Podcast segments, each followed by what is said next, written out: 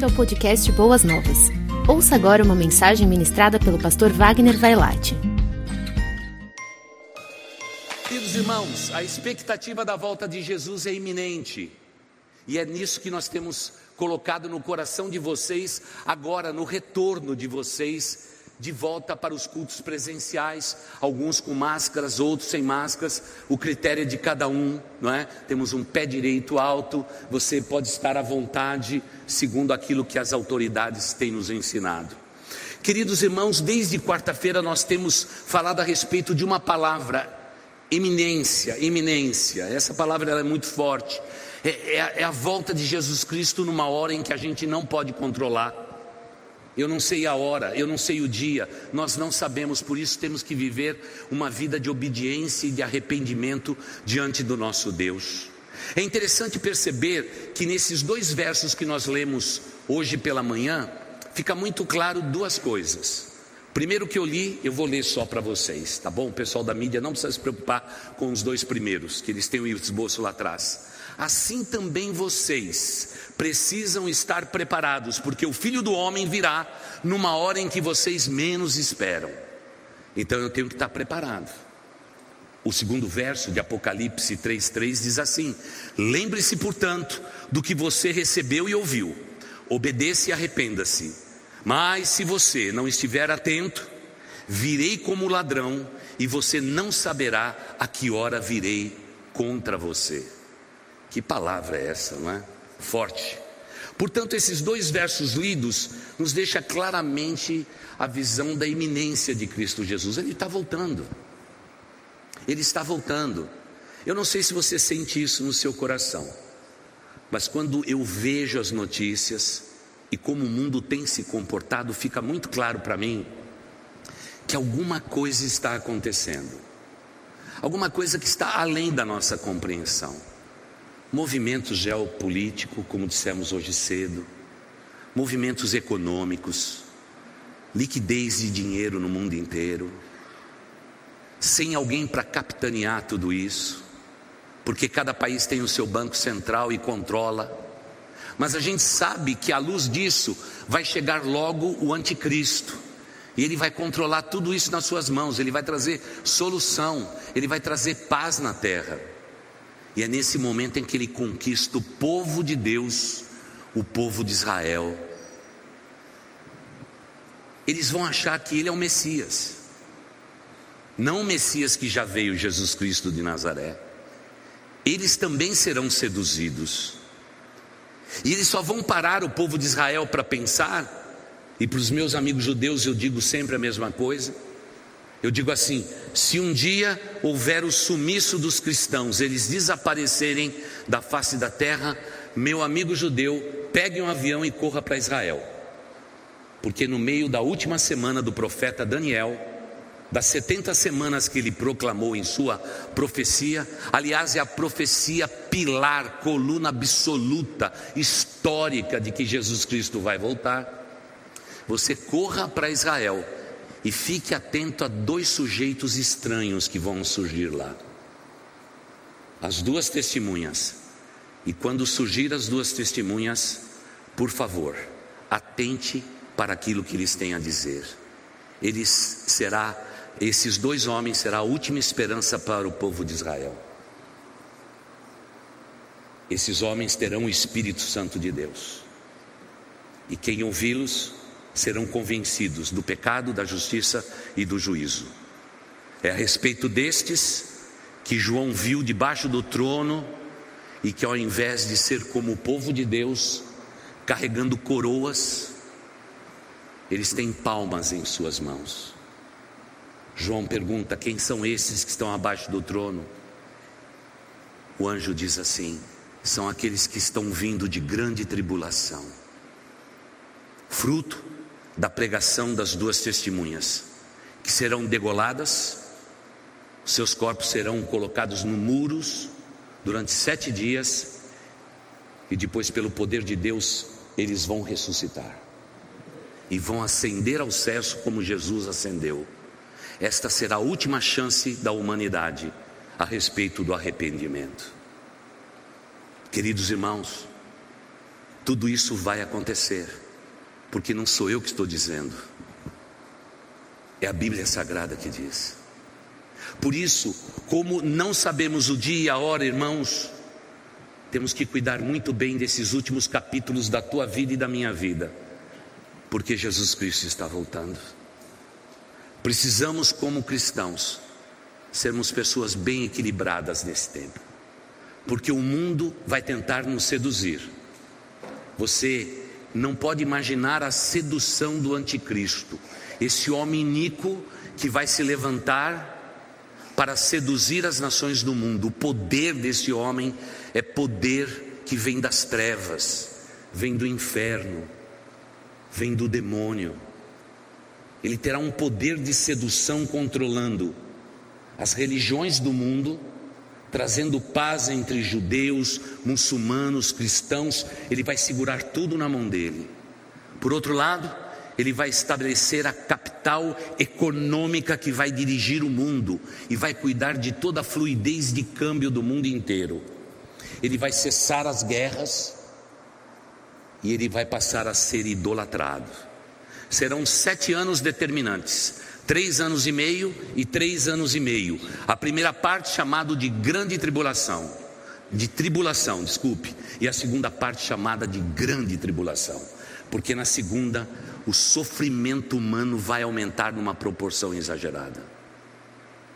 É por isso que eu e você temos que ser pessoas extremamente equilibradas. Precisamos ouvir com atenção todas as coisas.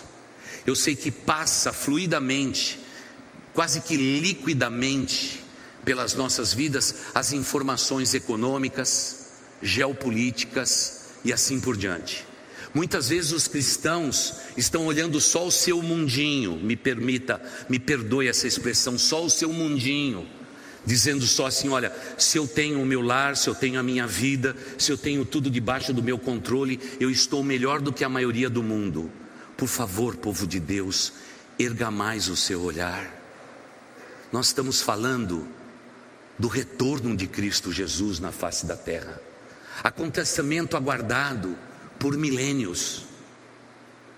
Mas hoje, mais do que nunca, pela imoralidade do mundo, pela baixa moralidade do mundo, pela falta de humanidade na humanidade, fica claro que os valores estão todos deteriorados.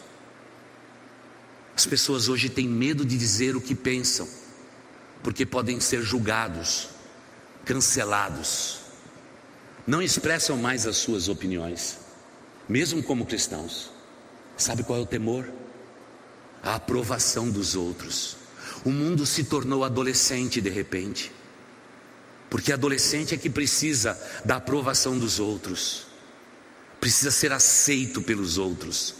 E o mundo, ao invés de viver a sua maturidade, o seu equilíbrio, nós estamos vivendo a adolescência da humanidade rindo da miséria, rindo do engano, rindo dos erros dos outros, estamos vivendo um momento baixo da história da humanidade.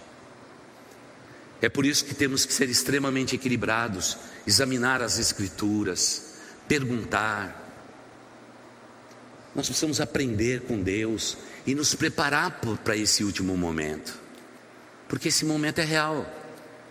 Até quando a igreja de Jesus Cristo vai estar aqui dizendo isso? Eu não sei quanto tempo mais. É por isso que nós precisamos ser pessoas desse modo, que tenha esta perspectiva. Veja o que nos diz, por exemplo, Atos 1:7.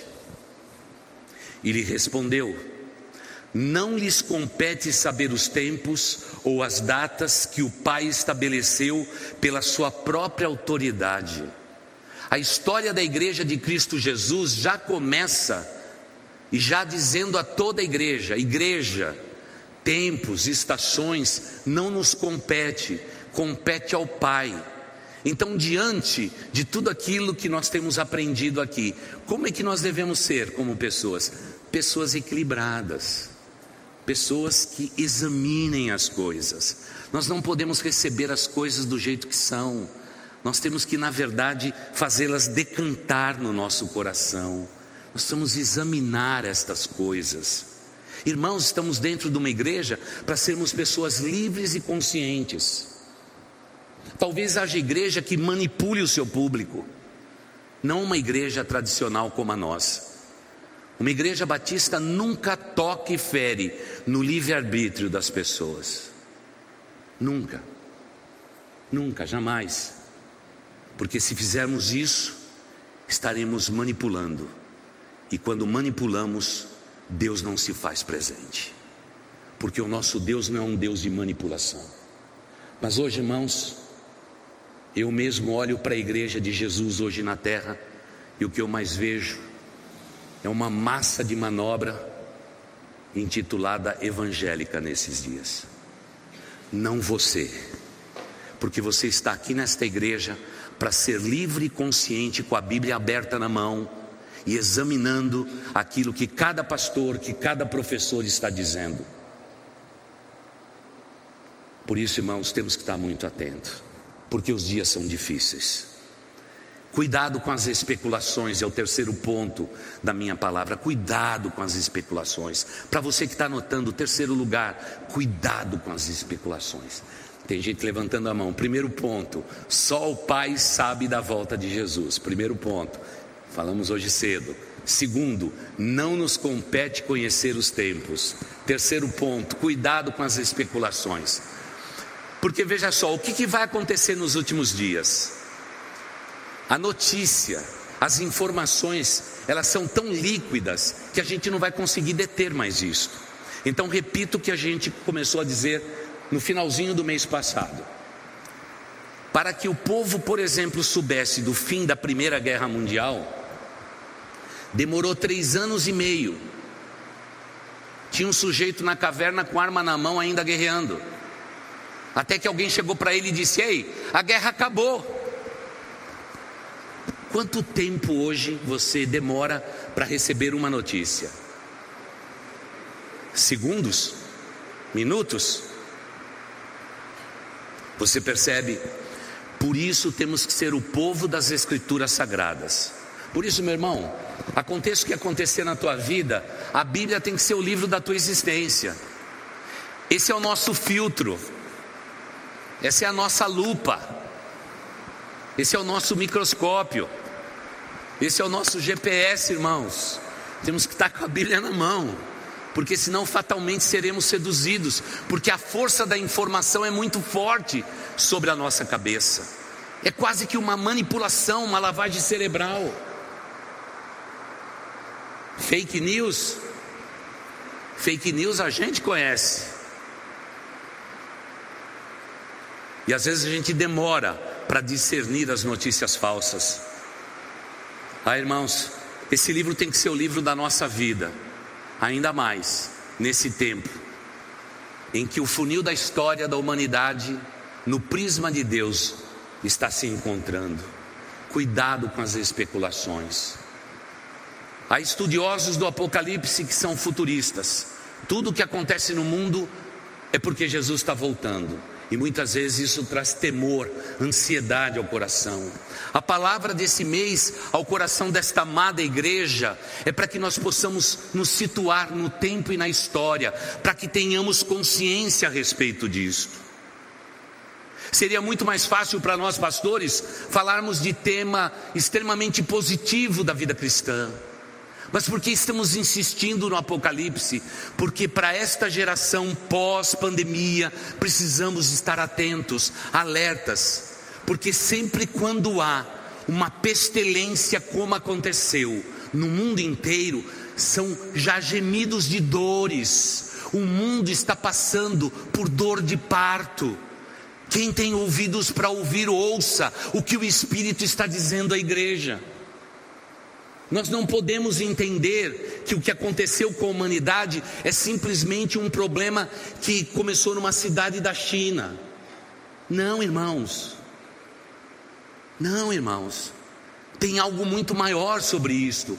São alertas de Deus. Que Deus está alertando o seu povo e dizendo: cuidado com as especulações, fique firme com as escrituras sagradas, por quantos dias são maus.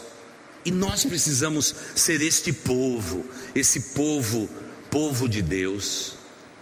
Quarto lugar, olha as evidências. Olha as evidências. Irmãos, nos próximos três, quatro anos, a temperatura da Terra vai aumentar 3 graus. Se bem que aqui nesse santuário que já aumentou já. Nós precisamos colocar um ar-condicionado aqui urgente, viu irmãos? A gente só tem os dutos passados. Está faltando mais caro. Mas a igreja vai ter que pensar nisso.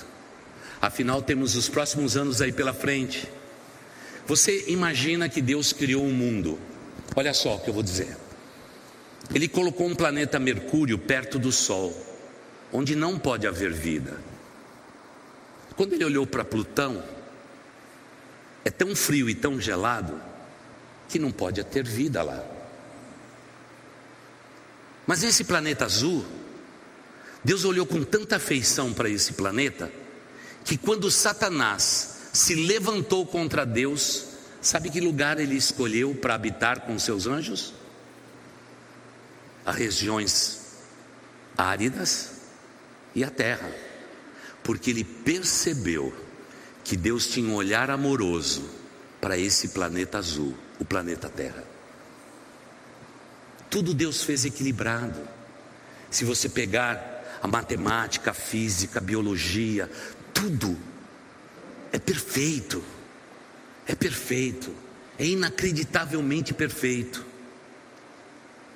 E, e quando, e, vamos dizer assim, esse equilíbrio ele começa a ser distorcido porque o homem tem devastado florestas, poluído os mares, destruído tudo que está ao seu redor, já é por si só um alerta de Deus, porque o homem está pegando aquilo que ele deu ao homem e o homem mesmo está destruindo esse planeta.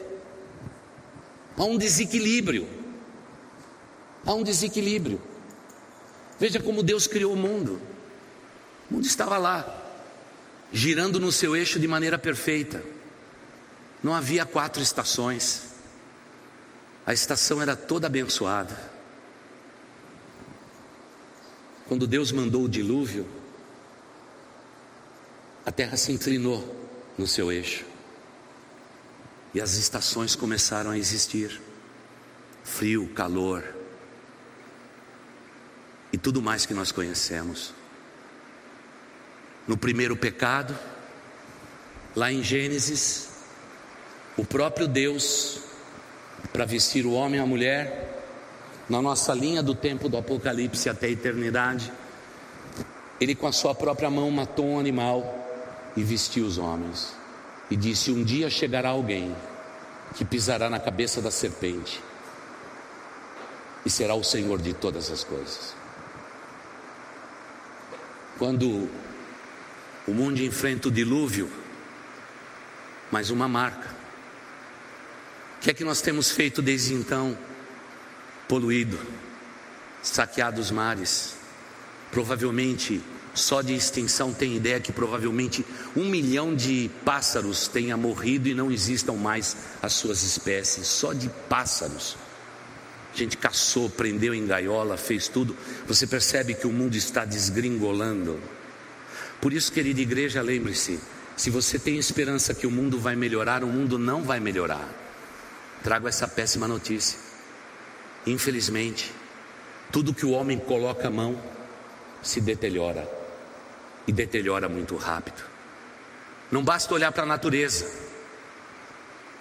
Um homem recebe uma mulher no altar, dá as mãos para ela e faz juras de amor e depois humilha uma mulher, maltrata uma mulher.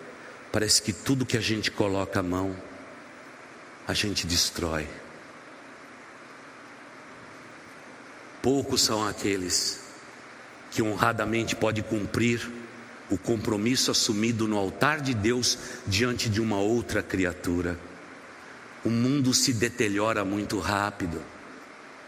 É por isso que precisamos atentar para as evidências que estão aí. Você percebe a ciência se multiplica cada vez mais se divide em pequenos quadradinhos de especialidades. Um dos mais renomados médicos que eu conheço aqui em São Paulo, outro dia conversando comigo, disse: Pastor, esqueça, nós não conseguimos cuidar integralmente da saúde do homem, não dá.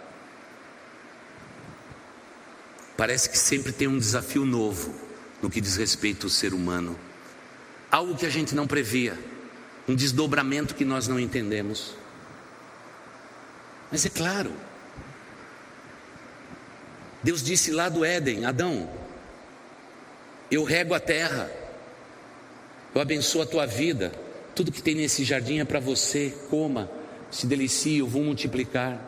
O homem pecou e disse assim: agora mudou, Adão. Você vai ter que trabalhar, você vai ter que arar a terra. Essa é a condenação pela tua desobediência. Só que até agora o homem ainda não entendeu que nós continuamos ainda debaixo dessa desobediência, e o resultado tem sido devastador. Nós precisamos fazer uma pausa de maneira equilibrada dizermos ao nosso Deus: Senhor Deus, que tipo de pessoa, que tipo de cristão eu tenho que ser nesse tempo? Quais os compromissos que eu tenho que assumir com a tua igreja e com o teu povo, com o Senhor acima de tudo? Porque os sinais estão em todo lugar. É evidente que tudo isso está em todo lugar. Só que nós temos uma capacidade muito grande de cair na normalidade. Vou dar um exemplo, um pouco dolorido. Quando as pessoas primeiras começaram a morrer na pandemia, não doía mais. Depois de seis meses de gente morrendo, o que aconteceu conosco? A gente, olha, morreu três mil, morreu quatro mil, morreu gente de novo. E talvez você esteja hoje aqui ou nos assistindo pela internet e dizendo, pastor, eu sou sobrevivente. Talvez sejamos mesmo. Mas você percebe aquilo que pesava não pesa mais. Quando na cidade de São Paulo, na década de 30, veja a manchete que saiu há mais ou menos três anos atrás. Houve um grave acidente na região do Ipiranga uma senhora já idosa, de 40 anos de idade, foi atropelada.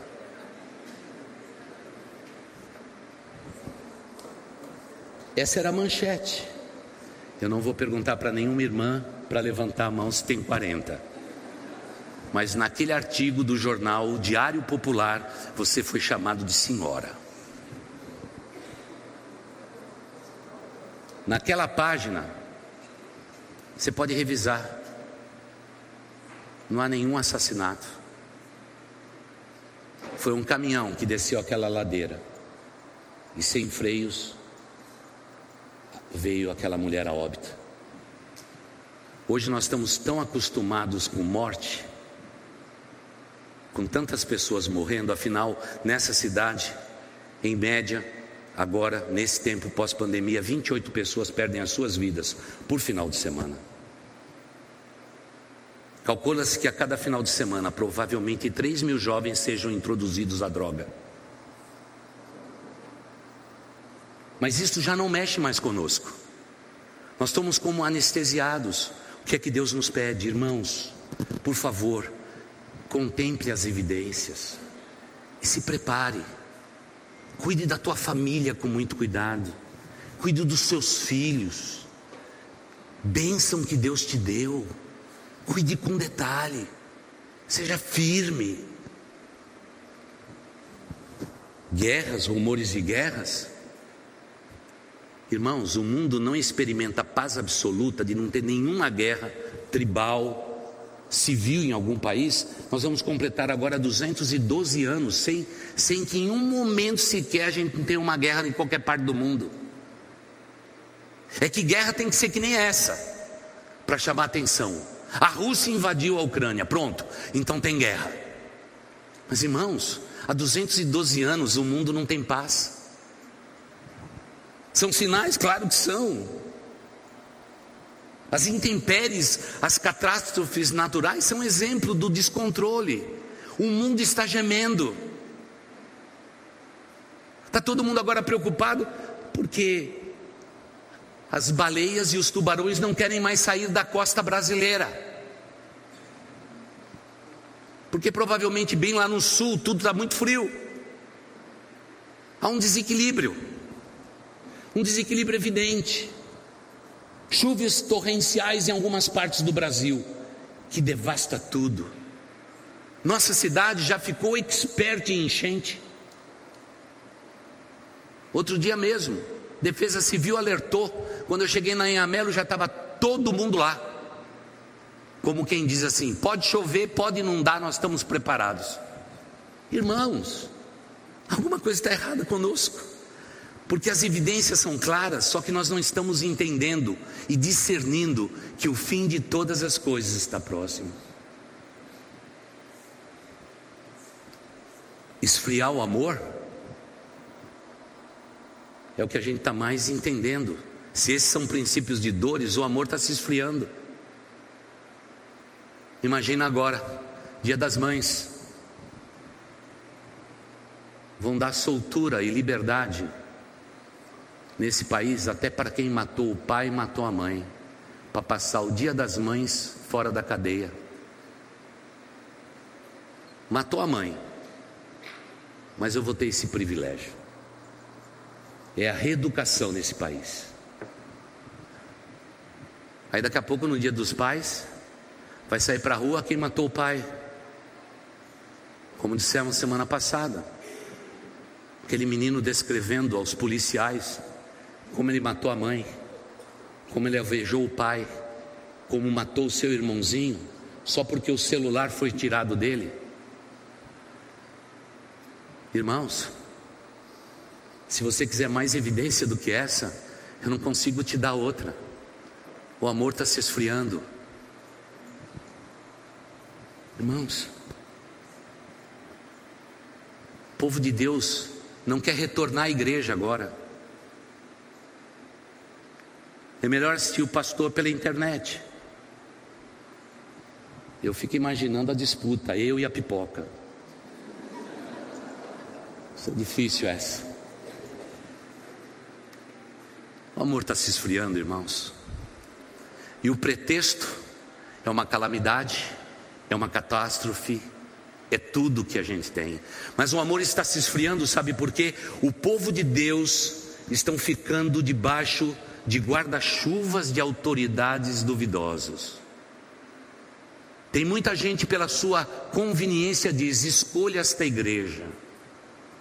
Era melhor você escolher a reputação da igreja porque se você ficar debaixo de autoridade de homens que não sejam ungidos por Deus, provavelmente você vai dormir o sono da indolência. Jesus Cristo vai voltar e você vai ter uma surpresa. Poder das trevas. Ah, irmãos, como dissemos hoje cedo, não pense você, porque nos nossos cultos públicos, endemoniados não se manifestam, caem, suas bocas são fechadas, suas mãos são amarradas. É que o diabo deu uma trégua. Quer ir comigo fazer o lanchão?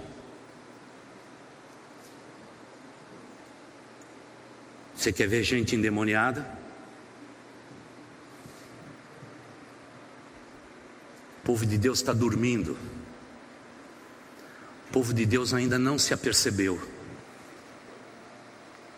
que Jesus está à porta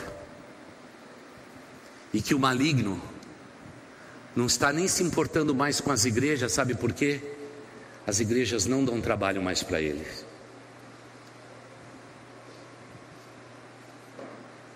Primeiro, porque as igrejas, o povo de Deus não está mais orando. não ora mais.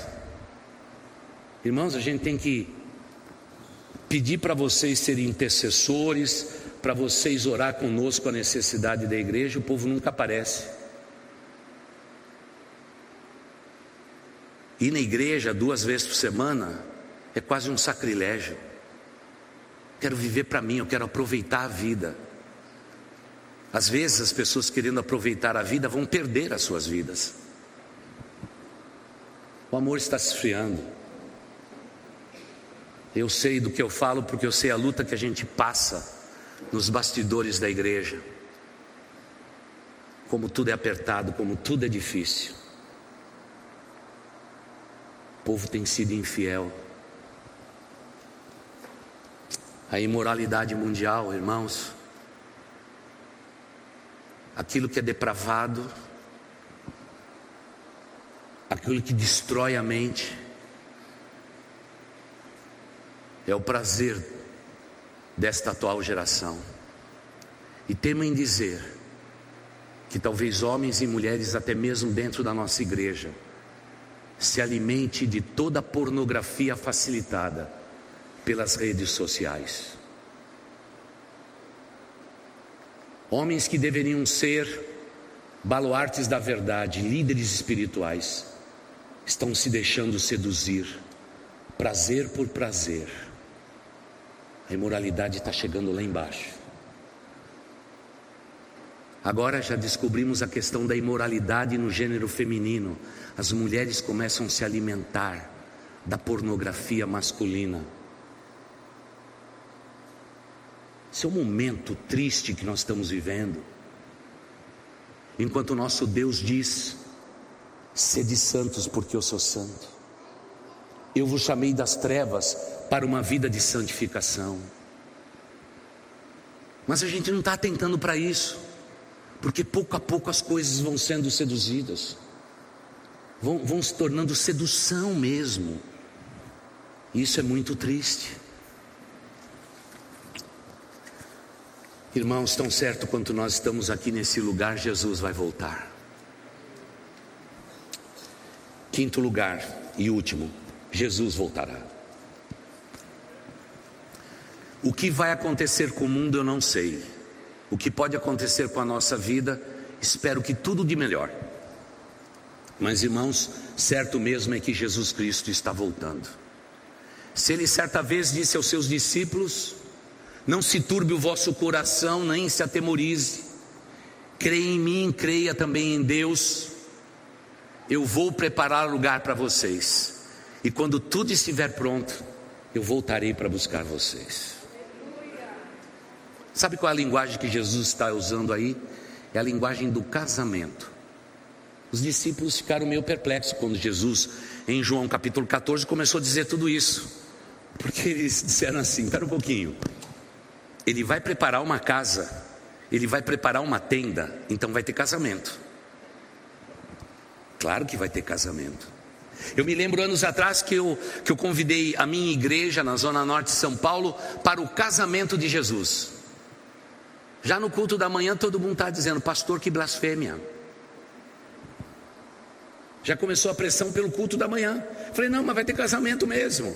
Pode vir à noite que vocês vão ver do casamento. A igreja estava lotada. Mais preocupado que saísse dos meus lábios uma blasfêmia do que qualquer outra coisa. Irmãos, o noivo já está respaldando a casa. O telhado já está pronto. E ele está com saudade da sua noiva, a igreja do Senhor Jesus. E já já o casamento vai sair. Tanto é que depois do arrebatamento que nos aguarda, no mapa cronológico é as bodas do Cordeiro. Ele vai celebrar. Por isso que em João capítulo 14, se despedindo de todo mundo, ele já começa se despedindo dizendo: vai ter casamento. Eu não vos não vou deixar vocês sós. Eu volto para vocês. Eu dei a minha vida por vocês, eu resgatei vocês e eu volto para vocês, porque vocês importam para mim. É o que disse Jesus. É por isso que temos que estar atento, porque ele vai voltar. Veja, por exemplo, o que diz 2 Tessalonicenses 1,10. Que texto. Isso acontecerá num dia em que ele vier, para ser glorificado, e não só ele, mas seus santos, e admirado em todos os que creram, ou por todos que creram, inclusive vocês que creram no nosso testemunho, diz o apóstolo. vai ser um dia fatal. Todas as dúvidas acabarão, e naquele dia, Jesus Cristo receberá de todos nós exatamente esse louvor, como cantamos há pouco: todo joelho se dobrará e toda língua confessará que Jesus Cristo é o Senhor, para a glória de Deus Pai. Eu sei que Satanás e os seus milhões de anjos vão ficar com os lábios cerrados para não glorificar. Mas basta um olhar daquele que está sentado no trono e ele vai dizer: abra os seus lábios e declarem a glória do Filho de Deus. E os lábios serão abertos, não tem como deter, porque é a ordem que veio do trono. E esse dia vai acontecer. Veja o que Pedro disse em 2 Pedro 1,19. Ah, querida igreja, assim temos ainda mais firme a palavra dos profetas, e vocês farão bem se a ela prestarem atenção, como uma candeia que brilha em lugar escuro até, o dia, até que o dia clareie e a estrela da alva nasça em seus corações. Palavras todas elas voltadas para Jesus Cristo. O que, que ele está dizendo? Vivemos na escuridão, mas um dia essa luz vai brilhar, tão certo quanto nós estamos aqui neste lugar nesta noite. Por isso, quero fazer um pedido a todos vocês, terminando esses domingos que passamos juntos, um pedido especial. Meu irmão, volte os seus olhos para as Escrituras Sagradas. Fique seguro, porque a segurança da sua vida reside nesta promessa. Se você um dia, de maneira genuína e verdadeira, você entregou a tua vida ao Senhor Jesus Cristo, você está salvo. Seu nome foi escrito no livro da vida, e seu nome foi escrito no livro da vida, ninguém pode tirar o teu nome daquele lugar estamos seguros. Mas como dissemos hoje cedo, se você está aqui, ou você diz, pastor, eu não tenho essa convicção, eu não tenho essa certeza, que um culto como esse possa servir para te aproximar da cruz, para que você possa se ajoelhar aos pés da cruz e numa noite como essa disser ao Deus eterno: Senhor, olha para o meu coração perdoe os meus pecados. Senhor Jesus, eu te recebo no meu coração. Escreva meu nome no livro da vida, para que eu tenha parte contigo. Porque, querida igreja, dia destes, dia destes, nós vamos partir. Tudo que possuímos vai ficar porque Jesus Cristo voltou. Os homens vão arrombar a porta da nossa igreja, querendo sentir a doce presença do Espírito Santo de Deus, mas ele subiu com a igreja. Haverá sofrimento, haverá dor nossos queridos, nossos parentes, vão dizer: eles falaram tanto dessa volta de Jesus e Jesus voltou mesmo, eles desapareceram. A Bíblia diz que estarão dois amigos trabalhando, um será levado, outro será deixado. Dois estarão deitados numa cama. Um será levado, outro será deixado. Essa linguagem bíblica é para dizer exatamente o seguinte: dois podem subir, mas está falando do tipo de sofrimento que haverá sobre a face da terra. Nesse tempo de pandemia, perdemos tantos brasileiros, histórias interrompidas. Que triste, irmãos como nosso coração dói, pela vidas que Estes, agora, nesses últimos dias, também têm perdido a sua vida, acometidos pela Covid-19. Dói no nosso coração. Agora imagine comigo, num abrir e fechar de olhos, milhões e milhões de pessoas vão desaparecer. Você imagina o sofrimento? Isso é inconsolável, irmãos. O anticristo pode dizer o que for, usar todas as mídias sociais, ele pode tentar dizer de tudo, Mas quem conhece você sabe da tua fé. E porque você não está contado mais entre o mundo dos viventes. Isso é verdadeiro, irmãos. Como eu creio nisso tudo. E eu sei que isto vai acontecer. Porque quando o Espírito Santo de Deus fala ao nosso coração, não tem como resistir. Por favor, você que nos vê pela internet, você que está aqui de maneira presencial, por favor, não tenha dúvida da sua conversão. É ali que começa tudo. Tenha certeza da vida eterna por Cristo Jesus. E se você não tem, eu quero te ajudar. Eu quero orar por você. E se você não tem essa certeza, ou talvez você tenha vindo a esse culto e você de repente está ouvindo tudo que eu estou falando e está dizendo, pastor, isso é muito para minha cabeça, é muita informação. Eu sei, mas até que Jesus Cristo volte, a gente consegue esclarecer todas as dúvidas possíveis. Creia nisso. Mas eu quero orar agora.